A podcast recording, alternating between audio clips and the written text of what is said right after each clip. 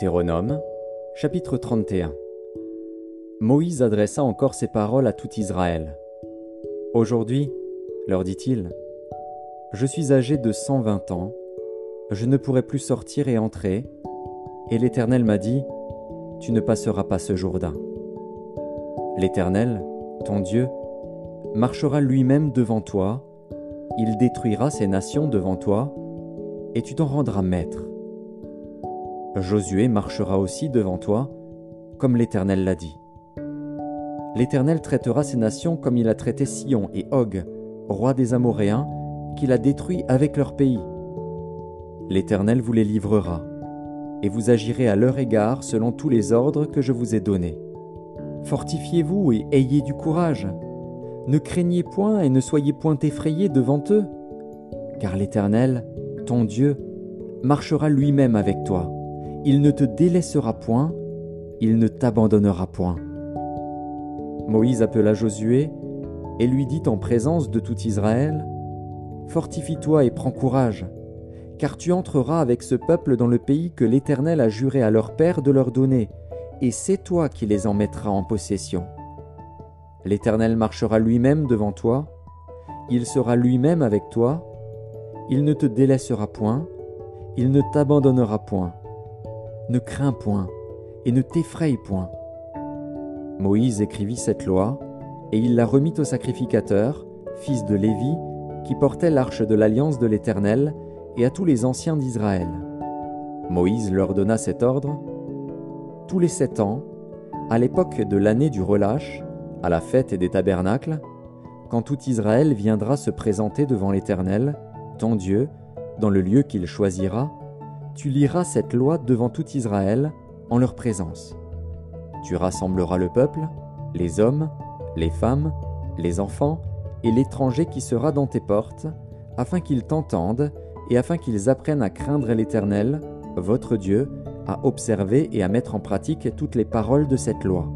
Et leurs enfants qui ne la connaîtront pas l'entendront, et ils apprendront à craindre l'Éternel, votre Dieu, tout le temps que vous vivrez dans le pays dont vous prendrez possession, après avoir passé le Jourdain. L'Éternel dit à Moïse, Voici, le moment approche où tu vas mourir. Appelle Josué, et présentez-vous dans la tente d'assignation. Je lui donnerai mes ordres. Moïse et Josué allèrent se présenter dans la tente d'assignation. Et l'Éternel apparut dans la tente dans une colonne de nuée. Et la colonne de nuée s'arrêta à l'entrée de la tente. L'Éternel dit à Moïse, Voici, tu vas être couché avec tes pères, et ce peuple se lèvera et se prostituera après les dieux étrangers du pays au milieu duquel il entre. Il m'abandonnera, et il violera mon alliance que j'ai traitée avec lui. En ce jour-là, ma colère s'enflammera contre lui. Je les abandonnerai, et je leur cacherai ma face. Il sera dévoré, il sera la proie d'une multitude de maux et d'afflictions. Et alors il dira, N'est-ce point parce que mon Dieu n'est pas au milieu de moi que ces maux m'ont atteint? Et moi, je cacherai ma face en ce jour-là, à cause de tout le mal qu'il aura fait en se tournant vers d'autres dieux. Maintenant, écrivez ce cantique. Enseigne-le aux enfants d'Israël, mets-le dans leur bouche, et que ce cantique me serve de témoin contre les enfants d'Israël car je mènerai ce peuple dans le pays que j'ai juré à ses pères de lui donner, pays où coule le lait et le miel. Il mangera, se rassasiera, s'engraissera. Puis il se tournera vers d'autres dieux et les servira, il me méprisera et violera mon alliance. Quand alors il sera atteint par une multitude de maux et d'afflictions, ce cantique, qui ne sera point oublié et que la postérité aura dans la bouche, déposera comme témoin contre ce peuple. Je connais, en effet, ces dispositions qui déjà se manifestent aujourd'hui avant même que je l'aie fait entrer dans le pays que j'ai juré de lui donner. En ce jour-là, Moïse écrivit ce cantique, et il l'enseigna aux enfants d'Israël. L'Éternel donna ses ordres à Josué, fils de Nun, il dit, Fortifie-toi et prends courage, car c'est toi qui feras entrer les enfants d'Israël dans le pays que j'ai juré de leur donner et je serai moi-même avec toi. Lorsque Moïse eut complètement achevé d'écrire dans un livre les paroles de cette loi, il donna cet ordre aux Lévites qui portaient l'arche de l'alliance de l'Éternel. Prenez ce livre de la loi, et mettez-le à côté de l'arche de l'alliance de l'Éternel, votre Dieu, et il sera là comme témoin contre toi. Car je connais ton esprit de rébellion et la raideur de ton cou. Si vous êtes rebelle contre l'Éternel pendant que je suis encore vivant au milieu de vous, combien plus le serez-vous après ma mort? Assemblez devant moi tous les anciens de vos tribus et vos officiers. Je dirai ces paroles en leur présence, et je prendrai à témoin contre eux le ciel et la terre. Car je sais qu'après ma mort vous vous corromprez, et que vous vous détournerez de la voie que je vous ai prescrite. Et le malheur finira par vous atteindre, quand vous ferez ce qui est mal aux yeux de l'Éternel, au point de l'irriter par l'œuvre de vos mains. Moïse prononça dans leur entier les paroles de ce cantique, en présence de toute l'assemblée d'Israël.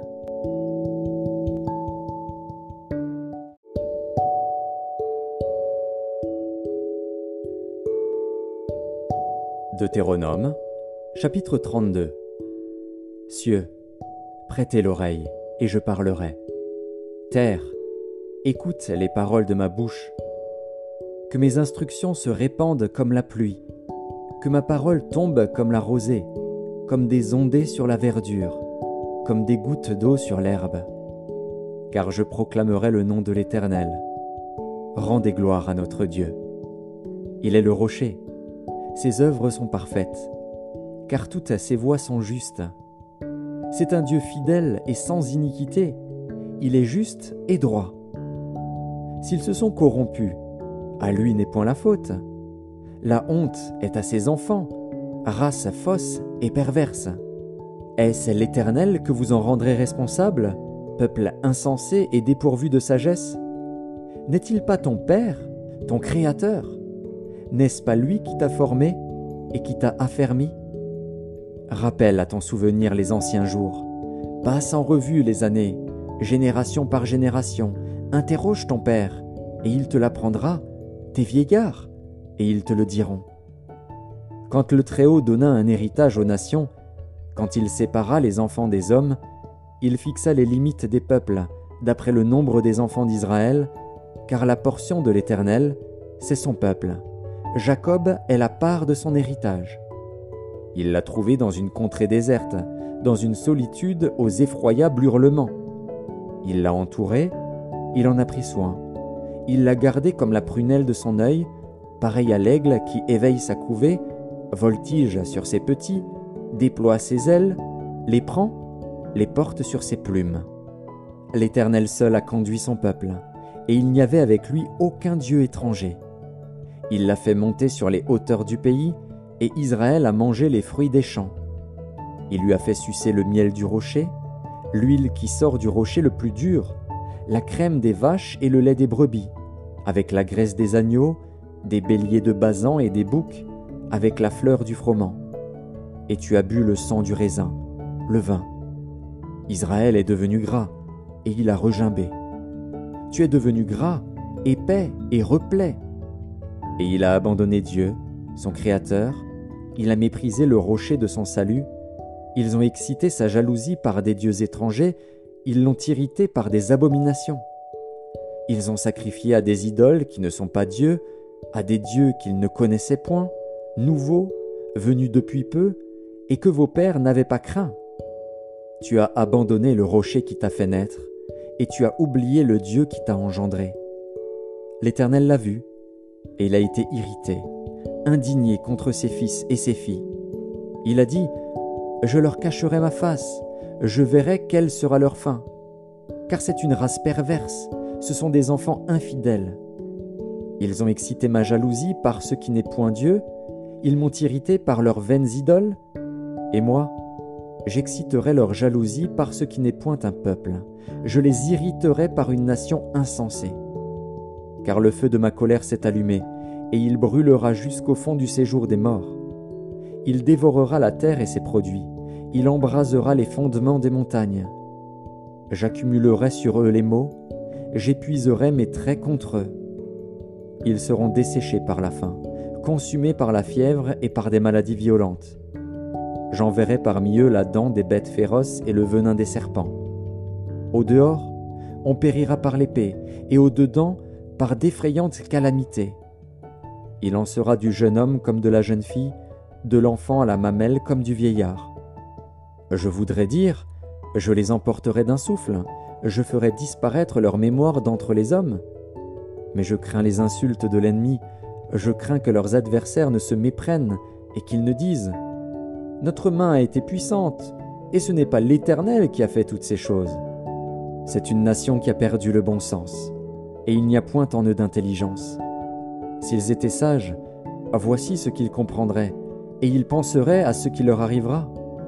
Comment un seul en poursuivrait-il mille, et deux en mettraient-ils dix mille en fuite, si leur rocher ne les avait vendus, si l'Éternel ne les avait livrés Car leur rocher n'est pas comme notre rocher, nos ennemis en sont juges. Mais leur vigne est du plan de Sodome et du terroir de Gomorre. Leurs raisins sont des raisins empoisonnés, leurs grappes sont amères. Leur vin, c'est le venin des serpents, c'est le poison cruel des aspics. Cela n'est-il pas caché près de moi, scellé dans mes trésors? À moi la vengeance et la rétribution, quand leur pied chancellera. Car le jour de leur malheur est proche, et ce qui les attend ne tardera pas. L'Éternel jugera son peuple mais il aura pitié de ses serviteurs, en voyant que leur force est épuisée et qu'il n'y a plus ni esclaves ni hommes libres. Il dira Où sont leurs dieux Le rocher qui leur servait de refuge, ces dieux qui mangeaient la graisse de leurs victimes, qui buvaient le vin de leurs libations? Qu'ils se lèvent, qu'ils vous secourent, qu'ils vous couvrent de leur protection. Sachez donc que c'est moi qui suis Dieu, et qu'il n'y a point de Dieu près de moi.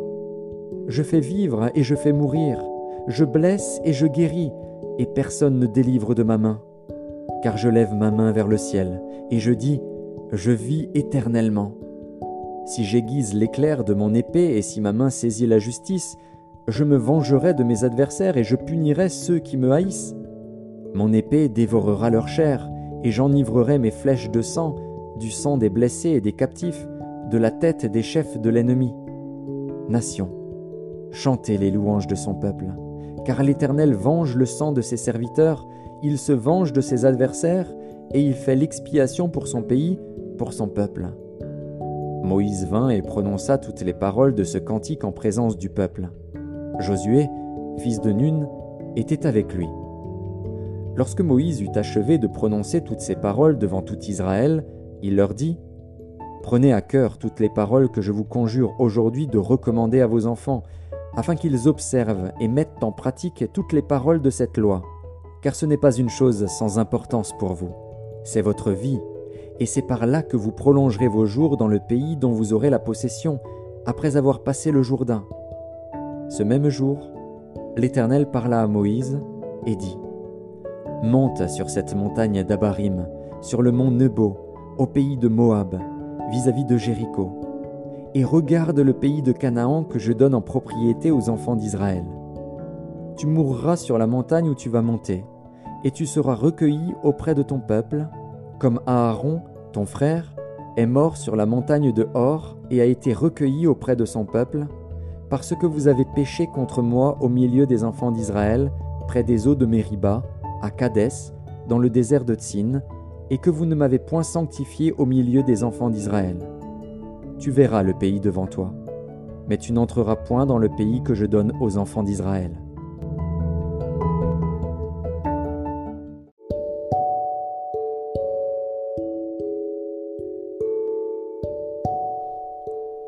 Évangile de Luc, chapitre 20 Un de ces jours-là, comme Jésus enseignait le peuple dans le temple et qu'il annonçait la bonne nouvelle, les principaux sacrificateurs et les scribes, avec les anciens, survinrent et lui dirent Dis-nous par quelle autorité fais-tu ces choses Ou qui est celui qui t'a donné cette autorité? Il leur répondit Je vous adresserai aussi une question. Dites-moi, le baptême de Jean, venait-il du ciel ou des hommes? Mais ils raisonnèrent ainsi entre eux. Si nous répondons du ciel, il dira Pourquoi n'avez-vous pas cru en lui?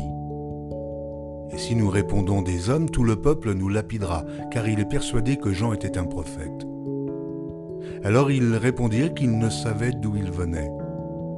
Et Jésus leur dit, Moi non plus, je ne vous dirai pas par quelle autorité je fais ces choses. Il se mit ensuite à dire au peuple cette parabole. Un homme planta une vigne, la ferma à des vignerons et quitta pour longtemps le pays. Au temps de la récolte, il envoya un serviteur vers les vignerons pour qu'il lui donne une part du produit de la vigne. Les vignerons le battirent et le renvoyèrent à vide. Il envoya encore un autre serviteur, ils le battirent, l'outragèrent et le renvoyèrent à vide. Il en envoya encore un troisième. Ils le blessèrent et le chassèrent. Le maître de la vigne dit, Que ferai-je? J'enverrai mon fils bien-aimé, peut-être auront-ils pour lui du respect. Mais quand les vignerons le virent, ils raisonnèrent entre eux et dirent, Voici l'héritier, tuons-le, afin que l'héritage soit à nous. Et ils le jetèrent hors de la vigne et le tuèrent. Maintenant, que leur fera le maître de la vigne? Il viendra, fera périr ses vignerons, et il donnera la vigne à d'autres. Lorsqu'ils eurent entendu cela, ils dirent, À Dieu ne plaise. Mais, jetant les regards sur eux, Jésus dit, Que signifie donc ce qui est écrit? La pierre qu'ont rejetée ceux qui bâtissaient est devenue la principale de l'angle. Quiconque tombera sur cette pierre s'y brisera, et celui sur qui elle tombera sera écrasé. Les principaux sacrificateurs et les scribes cherchèrent à mettre la main sur lui à l'heure même, mais, mais ils craignirent le peuple. Ils avaient compris que c'était pour eux que Jésus avait dit cette parabole. Ils se mirent à observer Jésus et ils envoyèrent des gens qui feignaient d'être justes pour lui tendre des pièges et saisir de lui quelques paroles afin de le livrer au magistrat et à l'autorité du gouverneur. Ces gens lui posèrent cette question. Maître, nous savons que tu parles et enseignes droitement, et que tu ne regardes pas à l'apparence, mais que tu enseignes la voie de Dieu selon la vérité. Nous est-il permis ou non de payer le tribut à César? Jésus, apercevant leur ruse, leur répondit, Montrez-moi un denier. De qui porte-t-il l'effigie et l'inscription? De César, répondirent-ils. Alors il leur dit, Rendez donc à César ce qui est à César, et à Dieu ce qui est à Dieu. Ils ne purent rien reprendre dans ses paroles devant le peuple, mais, étonnés de sa réponse, ils gardèrent le silence. Quelques-uns des Sadducéens qui disent qu'il n'y a point de résurrection s'approchèrent et posèrent à Jésus cette question. Maître, voici ce que Moïse nous a prescrit. Si le frère de quelqu'un meurt, ayant une femme sans avoir d'enfant, son frère épousera la femme et suscitera une postérité à son frère. Or il y avait sept frères. Le premier se maria et mourut sans enfant. Le second et le troisième épousèrent la veuve. Il en fut de même des sept qui moururent sans laisser d'enfant.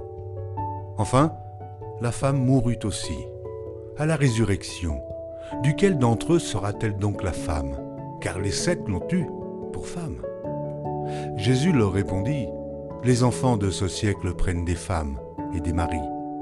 Mais ceux qui seront trouvés dignes d'avoir part au siècle à venir et à la résurrection des morts ne prendront ni femme, ni mari, car ils ne pourront plus mourir, parce qu'ils seront semblables aux anges et qu'ils seront fils de Dieu, étant fils de la résurrection. Que les morts ressuscitent, c'est ce que Moïse a fait connaître quand, à propos du buisson, il appelle le Seigneur le Dieu d'Abraham, le Dieu d'Isaac et le Dieu de Jacob. Or Dieu n'est pas un Dieu des morts, mais des vivants, car pour lui tous sont vivants. Quelques-uns des scribes, prenant la parole, dirent, Maître, tu as bien parlé. Et ils n'osaient plus lui faire aucune question. Jésus leur dit, Comment dit-on que le Christ est fils de David? David lui-même dit dans le livre des psaumes, Le Seigneur a dit à mon Seigneur, Assieds-toi à ma droite, jusqu'à ce que je fasse de tes ennemis ton marchepied. David donc l'appelle Seigneur. Comment est-il son fils? Tandis que tout le peuple l'écoutait, il dit à ses disciples, Gardez-vous des scribes, qui aiment à se promener en robe longue, et à être salués dans les places publiques, qui recherchent les premiers sièges dans les synagogues et les premières places dans les festins qui dévorent les maisons des veuves et qui font pour l'apparence de longues prières. Ils seront jugés plus sévèrement.